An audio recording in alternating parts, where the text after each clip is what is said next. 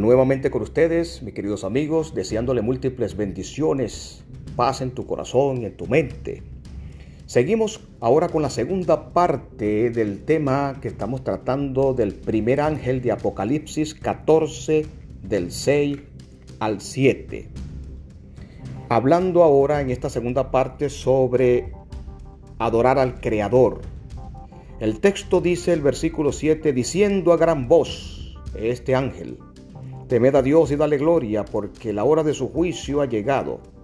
Y ahora viene la frase que estamos estudiando. Y adorar a aquel que hizo el cielo, la tierra, el mar y las fuentes de las aguas. Les recomiendo ver o escuchar el postcat anterior cuando tratamos sobre el tema de adorar al Creador.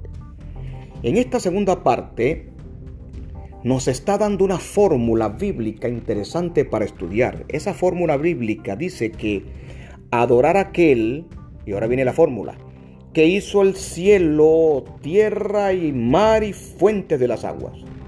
Está hablando del Creador, pero está dando una fórmula de cielo, tierra, mar y fuente de las aguas. Esta fórmula nos indica claramente que debemos devolver a los diez mandamientos, porque esta fórmula de manera exacta aparece en los diez mandamientos. Usted va conmigo a Éxodo capítulo 20 y nos va a dar una clave exacta de lo que está diciendo ese ángel con ese mensaje final de Apocalipsis. Y nos está diciendo que el Evangelio de Cristo tiene una relación estrecha con los diez mandamientos. Porque en el versículo 7, que ya lo hemos estudiado, que habla del Evangelio eterno, ahora el versículo 7, la última parte, relaciona ese Evangelio eterno con la adoración al Creador, pero da una fórmula de cielo, tierra, mar y fuente de las aguas. Cuando vamos a Éxodo capítulo 20, conseguimos, mis queridos amigos, los 10 mandamientos. En Éxodo capítulo 20, del 1 al 17, aparecen los mandamientos no de Moisés. Estos mandamientos no son de Moisés. Si te enseñaron eso, eso no está en la Biblia. Porque en el versículo 1 dice, y habló Dios todas estas palabras diciendo, ese es el prólogo de los diez mandamientos.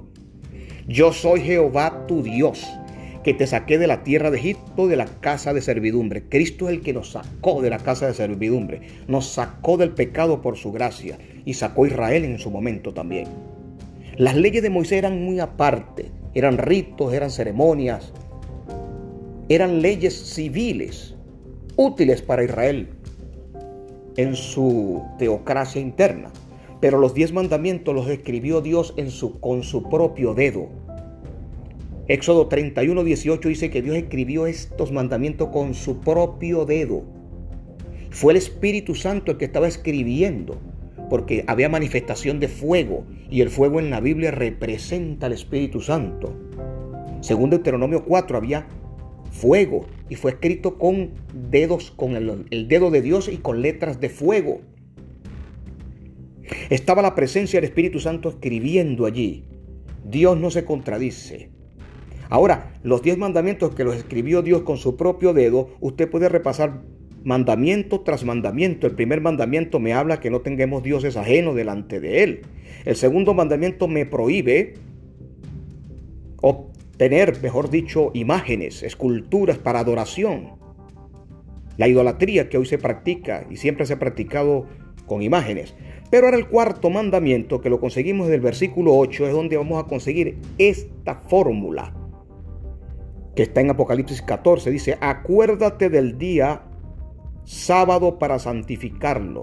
El cuarto mandamiento de la ley de Dios no es el domingo, es el día sábado como sagrado. La palabra Shabbat en hebreo, que significa cesar. Se traduce la palabra sábado.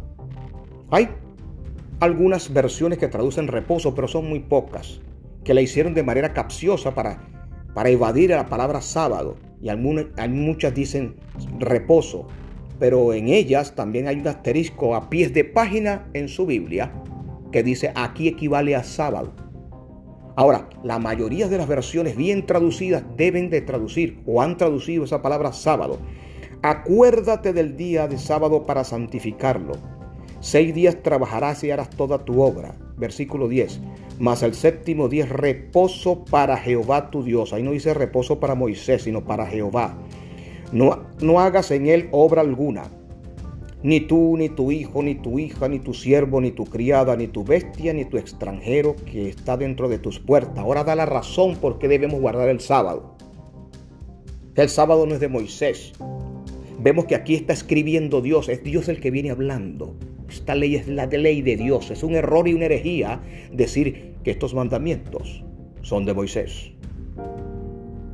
Vean el versículo 11, leyendo Éxodo 20, 11, dice, porque en seis días hizo Jehová, ahora viene la fórmula que vimos en Apocalipsis 14, 7, la última parte, dice la fórmula, porque en seis días Jehová lo, creó los cielos, la tierra, el mar y todas las cosas que en ellos hay, y reposó en el séptimo día. Por tanto, Jehová bendijo el día de reposo y lo santificó. El ángel de Apocalipsis 14:7 le está diciendo al cristianismo completo, en su totalidad y en su creencia, que no basta con decir que Cristo es mi Salvador, que la ley está relacionada con el Evangelio, Usted lee el versículo 6 de Apocalipsis 14 cuando habla del Evangelio para predicarlo. Ahora en el versículo 7 dice que yo tengo que mezclar el Evangelio de Cristo con la obediencia, el Evangelio de Cristo con sus mandamientos y el Evangelio de Cristo con el sábado día del Señor. Eso es lo que está diciendo el ángel de Apocalipsis 14, 7, la última parte, cuando dice que debemos adorar al Creador. Mi amigo, cuando usted guarda el domingo, no está guardándolo para el Creador, porque ese no es el día del Creador. Ese es el día de un emperador. El domingo es Sunday. El domingo es día del sol. Desde la antigüedad ese día lo, dedicaban al paganismo. ¿Y cómo llegó ese día a meterse dentro del cristianismo? A través de la apostasía que hubo en, el cristianismo desde a partir del segundo siglo en adelante. Que Satanás quiso y logró mezclar el paganismo con el cristianismo y metió el domingo dentro del cristianismo. Pero Dios no es un Dios de domingo, es un Dios de obediencia como hemos hablado. Y la Biblia dice que el sábado es sagrado, es el día del Señor. Entonces, cuando dice la fórmula allí, adorar al Creador de los cielos, la tierra y el mar, es imposible adorar al Creador en desobediencia. Mi querido oyente, es imposible adorar al Creador diciéndole yo no quiero nada con el sábado. Yo quiero nada con tu día santo. Ese es el día que conmemora que Dios es el creador. Es el día que nos recuerda que Dios eterno hizo los cielos y la tierra. Vean de dónde viene el sábado. Muchos dicen, no, eso viene de los judíos. No, mi querido amigo, eso es otra herejía más que le han enseñado al mundo cristiano. En Génesis capítulo 2, no había judío, no estaba Abraham, no estaba Moisés. Estaba el Señor en el jardín del Edén. Y dicen el versículo 1 de Génesis 2, fueron pues acabados los cielos, la tierra y todo el ejército de ellos. Y acabó Dios en el día séptimo la obra que hizo.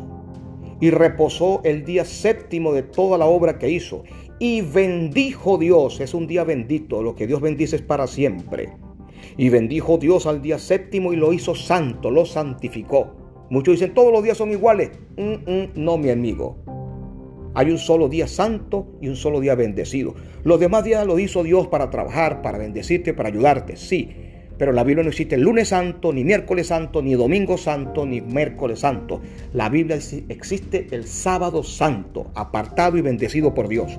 Aquí dice, y bendijo Dios al día séptimo y lo santificó, porque en él reposó de toda la obra que había hecho en la creación. Este ángel de Apocalipsis 14:7 me está mandando entonces y a todo el cristianismo a volver a los diez mandamientos, a volver al cuarto mandamiento que escribió Dios con su propio dedo. Ese es el día que nos recuerda que Cristo es el Creador y Cristo es el Salvador. Mi amigo, no es el sábado judaico de aquel de cargas que tenían los fariseos. Una cosa es el sábado fariseo, que era falso, que ellos lo guardaban de manera hipócrita y pusieron leyes falsas. Y otra cosa es el sábado de Cristo, cuando en Marcos 2, 27 y 28 Jesús dice, yo soy Señor del sábado. Así que mi amigo, estudiando a adorar al Creador, este primer ángel le está anunciando al mundo a través de este micrófono donde yo estoy, a través, de, a través de muchos que están predicando el Evangelio. Este ángel está dando la vuelta al mundo Amigos cristianos, en la Biblia el domingo sagrado no existe. Es una herencia de Constantino, una herencia del paganismo. Volvamos al sábado cristiano, al que, Jesús guardó. Volvamos al sábado que Él escribió en los diez mandamientos, que el Espíritu Santo los escribió y ahora no, no desea dejarlo en las tablas de la ley. Ahora desea colocarlo en nuestra mente, en nuestro corazón, en nuestra vida y en nuestras congregaciones. Este primer ángel le está diciendo al mundo que votemos al domingo y vengamos al sábado, porque es adorar al que hizo los cielos, la tierra y el mar. Ponte en mano de Dios, mi hermano, mi amigo, y es mi deseo que desde ahora escudriñe más sobre el sábado bíblico, sagrado y eterno, y lo empieces a guardar, porque la venida de Jesús está muy cerca.